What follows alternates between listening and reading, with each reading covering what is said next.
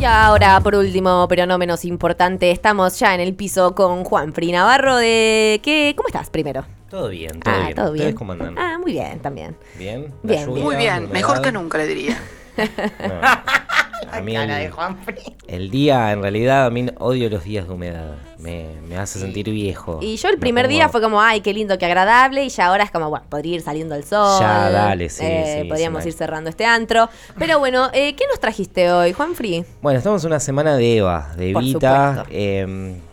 Forma parte del movimiento Evita. El movimiento Evita eh, tiene no solamente en su nombre a Eva, sino como en, sus postulados, el, el tratar de estar siempre en defensa de los más humildes, en el protagonismo de los, de los movimientos populares. Y mm, la vez pasada habíamos debatido sobre si Evita vive, si Evita viviera, que hay como a veces incomoda porque cada uno tiene una mirada de Evita o la usa Evita para, para los distintos momentos de su vida o por lo menos lo que quería traer era mm, Evita no fue piquetera por decir una forma y hay una chicana como si Evita no fue piquetera o Evita no fue feminista, ¿por qué hoy los movimientos, tanto el feminismo o populares, la toman y la ponen en su nombre?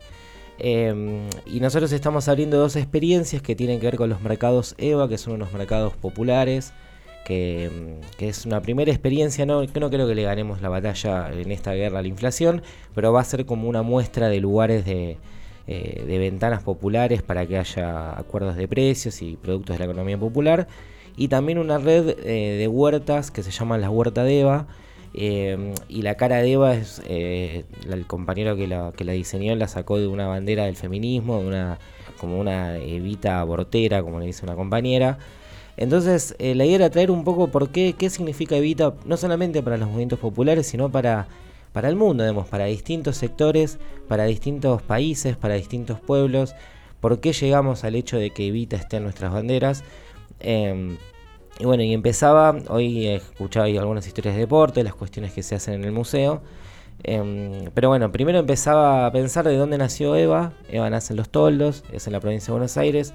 En Los Toldos eh, se conoce que hay ahí un, creo que también habló hace poco acá, eh, alguien de la comunidad mapuche. Bueno, hay un cementerio y una, reserva y una comunidad que vivía aproximadamente, según datos arqueológicos, hace 1300, 1400 años.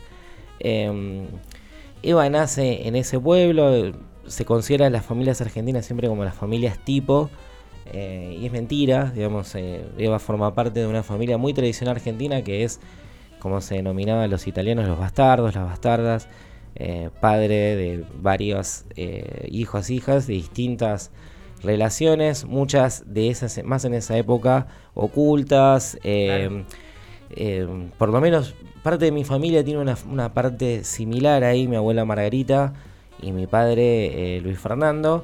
Vienen, es como que son parte de una familia que hay una parte que no está reconocida y Mm. estamos buscando quién es nuestro verdad, digamos, quién genéticamente sería nuestro abuelo y al mismo tiempo está reconocida por una parte que también los amo, a mi abuelo Pancho, a mi abuela, Margari- a mi abuela Gela, pero que eran como la familia acomodada, Claro. lo que sí se podía ver.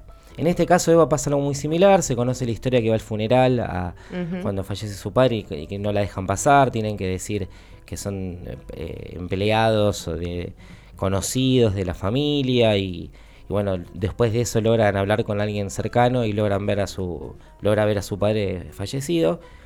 Y no es casual que la provincia de La Pampa en el año 52-53 se, se llame Eva Perón. Eh, parte de la denominación que Roca le había dado, que era La Pampa por los pampeanos, los indios pampas, eh, se empezó a reconsiderar sabiendo que había nacido los toldos, que había nacido de un, de un lugar milenario, que tenía una, eh, creo que la comunidad se llama Epu Lafken, Lafken quiere decir mar, o sea, hay- había una, una reivindicación en esto de, por qué Eva no fue originaria, digamos, de una forma, pero parte de su nacimiento y parte de hoy muchos compañeros y compañeras de los movimientos eh, populares y particularmente indígenas, originarios, toman a Eva. Eh, primero fue una cuestión de, abrazar a los sectores eh, siempre desposeídos, a los sectores invisibilizados.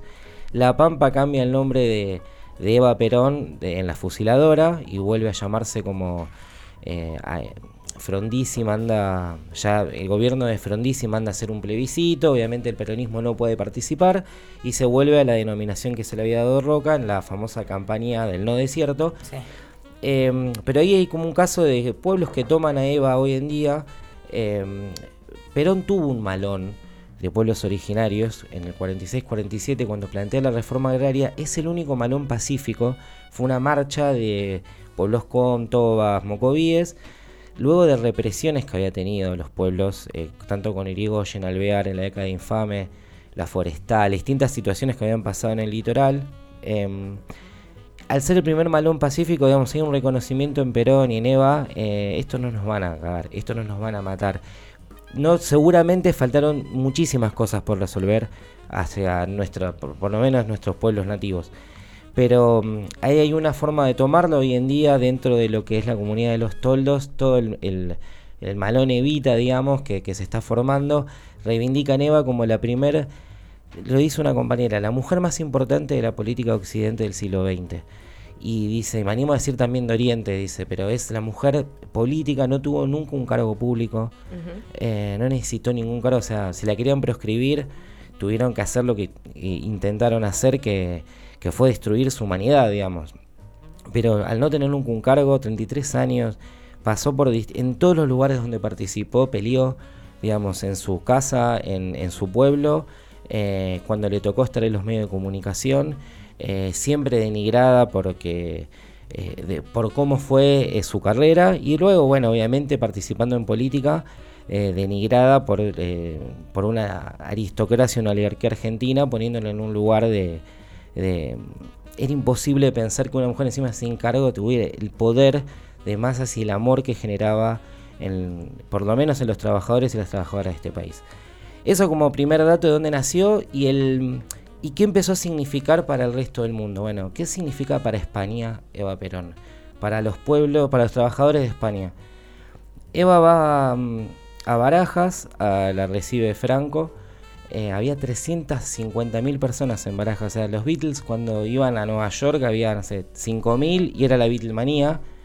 Em, después de que se va Eva, aumenta, se duplica la ración de comida y de pan y de. Y, bueno, justamente de comida porque se había cubierto en alimentos y en frazadas y en medicamentos. Em, y había una contradicción porque los trabajadores de España muchas veces eran republicanos y habían luchado contra Franco. Eva cuenta que la mujer de Franco decía que eran unos rojos, porque claro, eran comunistas, habían peleado y dice, mira, para mí son trabajadores y son parte del pueblo. Dice, y Franco es presidente por medio de, una lucha. En cambio, Perón es presidente por medio de, una victoria del pueblo, por voto popular. Eso a la mujer de Franco le incomoda mucho y la relación que, Eva fue construyendo con el pueblo español de a pie eh, tenía una cierta simpatía con Franco porque decía que le hacía acordar a Cartulo que era un almacenero de Junín que vendía pollos. Entonces dice, bueno, de mínima se parece a lo que el pueblo de, España representa. Entonces, eh, para muchísimos españoles, y ahí vuelvo a mi abuelo Pancho, que él en Rionero era republicano, no podía ser peronista, pero la mayoría del pueblo sanantoniense era peronista, eh, tenían un afecto por Eva, porque eso, no se habían olvidado que España había vuelto a existir luego de la Segunda Guerra Mundial. Em, y el primer pueblo que abraza y que entiende ahí al, sector ya no de caridad, sino de justicia social, Eva cambia ese concepto, fue con el pueblo de España. Entonces, em, para los españoles Eva significa también una cuestión de esperanza, una luz eh, de, organización después de, la debacle total, de volver a comer, de volver a abrazarse, de volver a sentir eh, menos frío porque había un abrigo. Em, y es importante también mencionar que no hubo otras mujeres en Europa, eh, líderes, digo, mujeres hubieron miles que pelearon, pero que, se pusieron y, pusieron en escena a los que estaban desposeídos en esas tierras. Eh, tuvo que llegar Eva Perón, tuvo que llegar, eh, tuvieron que calmar a las 300.000 masas y tuvieron, creo que las crónicas dicen 5 o 6 horas para volver a dejar en orden eh, barajas y nunca habían visto una movilización popular de ese tamaño en España. Em, pero bueno, si seguimos leyendo qué significa Eva, me pasa algo con la comunidad judía. Digo, bueno, ¿qué significa Eva para la comunidad judía? Mientras tomo un mate, que estoy... No, sí, desde ya. Acá... Mirá este paralelismo que nos va a armar, chicos. Atentes, atentes. Eh, Eva y la comunidad judía. Bueno, hay como todo un mito sobre el peronismo, los judíos, sobre qué significa, mm, acá hubieron dos atentados, el Estado, hay como una movida hollywoodense a decir que todos los nazis vinieron acá y, Perón los recibió, etcétera, etcétera. Bueno, mm, el, primer embajador que tiene Israel, eh, argentino, eh, lo designa, Perón le consulta a Eva quién podría ser.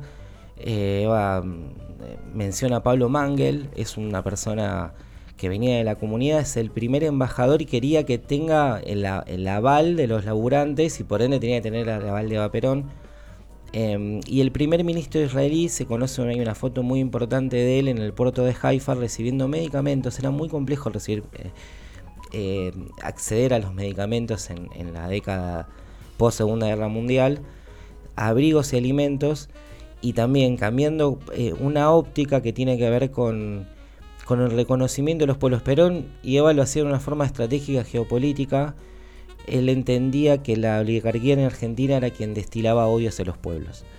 Y él entendía, eh, ella lo menciona en un discurso de la CGT, que acá en Argentina vos podías tener múltiple lengua, podías ser alemán, podías, ser hebreo, podías hablar en hebreo, en alemán, en polaco, en árabe. Lo importante era defender la patria y ir a defender a Perón. Em, o sea, si eras peronista estaba todo bien, y si no eras peronista había que mirarte un poco de costado. Em, Argentina es de los primeros países que reconoce el Estado de Israel. Em, la comunidad aparte tiene muchos compañeros y compañeras desaparecidas y formaron parte de la resistencia peronista. También muchos de los compañeros y compañeras judías fueron tildados como los rusos, los polacos, en las fábricas. Eh, y, también se utilizó una situación de, inteligencia muy grande sobre las compañeras eh, en los clubes de la comunidad judía acá se buscaba si tenían un pasado peronista, una afiliación a algún gremio, sindicato, sus padres, sus madres. Sociedad Hebraica, eh, Maccabi, Yole Aleichem, clubes de acá de Capital que tienen una presencia de pibas haciendo danza, handball, volei, que se hacía una inteligencia para saber si había una trascendencia peronista. Siempre lo que se busca es el libro La razón de mi vida de Eva, que era un libro que se daba en, en las escuelas y en las casas, entonces se empezaba a buscar quiénes de la comunidad lo tenían o quién tenían cierta afiliación. Por ende, Pablo Mangel es recordado por la comunidad como el primer embajador peronista, puesto a dedo por ser una forma por una persona que no tenía cargo público, que era Eva Perón, quien definía... Eh, Eva había elegido 23 censistas para cuando se hace el voto femenino, en la lucha llega al Estado y se tiene que resolver cómo se van a hacer las libretas para las compañeras. Para censar elige 23, una de ellas también forma parte de, mm, de, lo que fue el 17 de octubre, era delegada de Swift, eh, del frigorífico Swift. Entonces eh, arman toda una red eh, muy grande para poder censar a todas las compañías para que puedan votar. Parte de los gremios y quienes tenían que hacerlo en coordinación eran compañeros que venían de la comunidad judía, por eso ahí se conoce a Palo Mangel y a partir de ahí se establece una relación y dice, bueno, si, esta, si este compañero pudo realizar esta tarea titánica, va a poder representar muy bien nuestros intereses eh, ante la comunidad allá en Israel. Y digo, bueno, buenísimo. Eh, cada uno tiene una imagen de Eva. ¿Qué pasa con el mundo árabe? ¿Qué, pasa con el pueblo musulmán? Digamos, eh, hay un libro muy conocido que se llama Los muchachos peronistas árabes. ya en el año 1949, de 200 diputados, 28 tenían origen árabe, origen musulmán, y habían abrazado la causa peronista por el mismo motivo. Em, es, muy larga la historia de diálogo de Perón y enviados de Perón a través de Nasser, bueno, el movimiento palestino de, que luego condujo Arafat, con Gaddafi, buscando una tercera posición en ese sentido. Eh, hasta hoy en día el libro más vendido extranjero por una mujer en el mundo musulmán es La razón de mi vida, se traduce hasta hoy. Eh, a las mujeres de de Marruecos hasta Turquía, la figura de Eva Perón sirve porque el régimen, no es un régimen, en, la forma de vida musulmán política la mujer tiene una participación mucho menos visible que en el mundo occidental y al mismo tiempo Eva no se considera de esa época una militante, una militante política, sino se considera una militante de, la vida, o sea, va a pelear por cada eh, rama que tenga que pelear las mujeres. Una persona ejemplar. Total, y con 33 años, o sea, encima, con una vida que, que, fue muy corta. Entonces, eso para las mujeres, eh, siendo el libro todavía más vendido, sigue siendo más traducido, o sea, que, que todavía se, se, reconoce como una figura global eh, y creo que una identificación es por, por justamente su procedencia y por dónde pelea y por quién pelea. Em, y ahí llego a un caso más, que es, esto es un poco más bizarro, que es el rol de Eva con eh, y, la mirada sobre los japoneses y las japonesas sobre Eva Perón. bueno, ¿cómo llega Eva a Japón? Eh, ¿De qué forma? ¿Por qué? Y luego de la Segunda Guerra Mundial y los atentados, de los, bombardeos, hay tres bombardeos, hay dos oficiales que son Nagasaki y Hiroshima y un bombardeo más en Achaku que Japón lo denuncia, pero Estados Unidos no se hace cargo. Em, en Osaka, que es una ciudad que yo conozco por Los Simpsons, que es donde nace el virus de, allá de Los Simpsons, bueno, llega también al puerto de Osaka una delegación de la Fundación de Vaperón. Eh, es la primera vez que llegaba desde Sudamérica alimentos, medicamentos que obviamente los norteamericanos lo racionalizaban. Japón está ocupada por norteamericanos querían, quisieron durante un año eh, boicotear, digamos, esas llegadas diciendo que eran eh, alimentos eh, en mal estado, que era ropa de baja calidad. Obviamente que el pueblo japonés abrazó a eso. y es muy conocida que se tradujeron en ese momento 10.000 ejemplares de La razón de mi vida en japonés, en versión nipona. Y, y hasta hoy en día sigue siendo una de las mayores influencias. La anécdota está que cuando viene la comunidad eh, con su primer ministro japonés a ver a Mauricio Macri, que los recibe es Gabriela Michetti. Gabriela Michetti es un discurso eh, cuasi que soy japonesa y amo Japón. Ah, y el primer ministro le dice, bueno, nosotros queremos decirle que nunca nos vamos a olvidar y para el pueblo japonés siempre vamos a abrazar a la querida Eva Perón. La cara de Michetti es increíble, se empieza a desarmar todo el acto, Lombardi, Foré, que era el canciller, digamos, para Japón también existe, nunca había ido a Japón, nunca fue, pero digamos, en el pueblo japonés sigue presente. Em, entonces digo, cada uno va pintando su propia Eva y, y por qué no nosotros de los movimientos populares no podemos eh, incorporarla. Y ahí para cerrar fue, esta idea nace eh, cuando en el año 95, 96, 97, digamos, empiezan los, las puebladas, los piquetes. La mayoría de esas pueblas y piquetes tenían en sus consignas al Che Guevara, el trotskismo, el peronismo estaba en una crisis muy grande. Eh, el país estaba en una crisis muy grande, pero el peronismo había traicionado, si quiere, tres banderas históricas, que era la justicia social, la soberanía política y la independencia económica. estábamos cuasi dolarizados eh, y distintos referentes bajo esa consigna hablo de los más más compañeros que hoy forman parte de este gobierno hasta los menos compañeros, pero encuadrados en esa lógica. Yo tenía un buzo eh, con Nehuen, Nehuen Gaetti, un amigo de toda la vida, cuyos hijos, hijas se llama Eva y Juan Domingo. Teníamos un buzo de Eva y de Perón que decía Liga Federal, Peronismo Bonaerense, y tenía una frase que decía, eh, donde hay una necesidad de un derecho, estaba Eva, pero estaba más como iconografía, como logo, no estaba como una cuestión de, representación. Empiezan los movimientos populares, los piquetes, empiezan. Y en esas pueblas no estaba el peronismo. Había laburantes, había desocupados, que no, o sea, trabajadores que no tenían ahí eh, un trabajo formal o no estaban, sus fábricas se habían cerrado. Y ahí la, la, la, forma de nuestros compañeros de empezar a reconocer también un montón de laburantes, lo dice el gringo Castro, que eran peronistas, que se sintieron traicionados por lo que había pasado y que no podían estar en esa reivindicación, era poner la cara de Eva. Y empieza el MTD Evita, que ya eso se conforma ya en el 2003. Pero tuvo un proceso de movimientos piqueteros, movimientos estudiantiles, movimientos populares, que, que toman a Eva y la vuelven a poner en la calle y ahí se dice, bueno, si Evita, como se decía, si Evita viviera sería montonera, bueno, si Evita viviera sería piquetera, si Evita viviera sería... Y hoy pasa lo mismo con el feminismo, hay una discusión muy importante que, que la izquierda le daba a las compañías del peronismo con Cristina. Y bueno, ustedes estuvieron 10 años, Cristina nunca discutió. Bueno, y, ¿Cómo fue la situación? Eh, se explicó ahí que el movimiento de masas de mujeres empezó a, a ser cada vez más masivo, porque nunca, nunca había perdido la calle, pero fue ca- ganando Sí, sí, cada vez más masividad.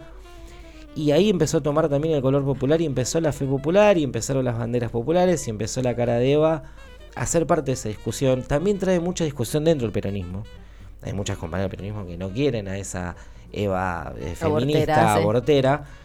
Entonces empieza un tironeo que es muy similar a lo que pasó hoy. Hay una serie, digamos, pero lo que fue pasando después, cada uno va tomando su propia Eva. Nosotros, los movimientos populares, la reivindicamos como eso, la madre de los humildes, la persona que nos cambió la vida eh, de una, digamos, Perón fue una persona formada, un estratega militar, político, un cuadro que eh, tuvo todas las condiciones para en el mundo que tuvo ser para mí el, eh, jefe político más grande del siglo XX de- que, no- es Occidente. Pero Eva pudo hacer todo eso desde la participación, desde la calle, desde lo popular. Y repito, sin un cargo. Eh, solamente siendo la voz eh, y poniendo el cuerpo y la cara por los trabajadores. Nunca en la Argentina, y me animo a decir en Latinoamérica, el nivel de dignidad y de compromiso con un pueblo y con la felicidad eh, fue tan alta como en los años donde estuvo Perón y Eva de la mano y donde esas políticas se llevaron adelante. Eh, ahora el lunes, creo que se cumplen años del programa. Eh, años. Años no. Pero- 100 No, programas. Cumplimos nomás. 100 programas. Pero viste que a nosotros nos gusta festejar. Pero pueden ser años, Sí. ¿no? Sé que son... Años espirituales, la verdad. Se sienten y- como 5 años. Y ahí hoy escuchaba una cosa de deporte de Eva Perón, eh, los, los, de- los Juegos Evita, como anécdota la razón de mi vida que ya se tradujo, bueno, estuvo en Haifa en hebreo, estuvo en España, estuvo en Japón y estuvo en el mundo árabe. También estuvo en Estudiantes de La Plata, es un club muy conocido, se tenía que repartir en, en- en la ciudad de La Plata, es ahora una historia que vamos a empezar a, a charlar con Sergio. Y se veía que no se repartía en ciertos lugares de La Plata, entonces un sindicalista, compañero, eh, delegado gremial de la CGT, hincha de gimnasia, dice, che, el estudiante no está repartiendo los libros. De la razón de mi vida, vamos a hacer un allanamiento, va la policía, el presidente de estudiantes era de la Corte Suprema, de la provincia, la medio oligarca, descubren que en el sótano de estudiantes está lleno de libros, nunca los había repartido. Eh, obviamente eso generó una sanción, una multa. Y con el tiempo, a los meses, estudiantes descendió a la B. Hay algunas lenguas que dicen que el peronismo tuvo un poco que ver con eso. Yo amo No que haya sido así. Eh, pero tiene que ver eso, lo que significa la razón de mi vida, lo que significa Eva, tanto en, en los toldos, tanto en La Pampa, tanto en Japón, tanto para los movimientos populares. Eh, y bueno, espero que la próxima podamos traer algunas cuestiones de los mercaditos de Eva, de las huertas de Eva que estamos haciendo, pero en donde está bien presente ella y donde está con, con su bandera, con su cara, en la cara de los más humildes, luchando, trabajando, sonriendo y construyendo justicia social. La verdad, hermoso, Juanfri, como siempre, seguiríamos charlando muchas horas más, pero ya nos remilpasamos. Sí, Estamos carajo.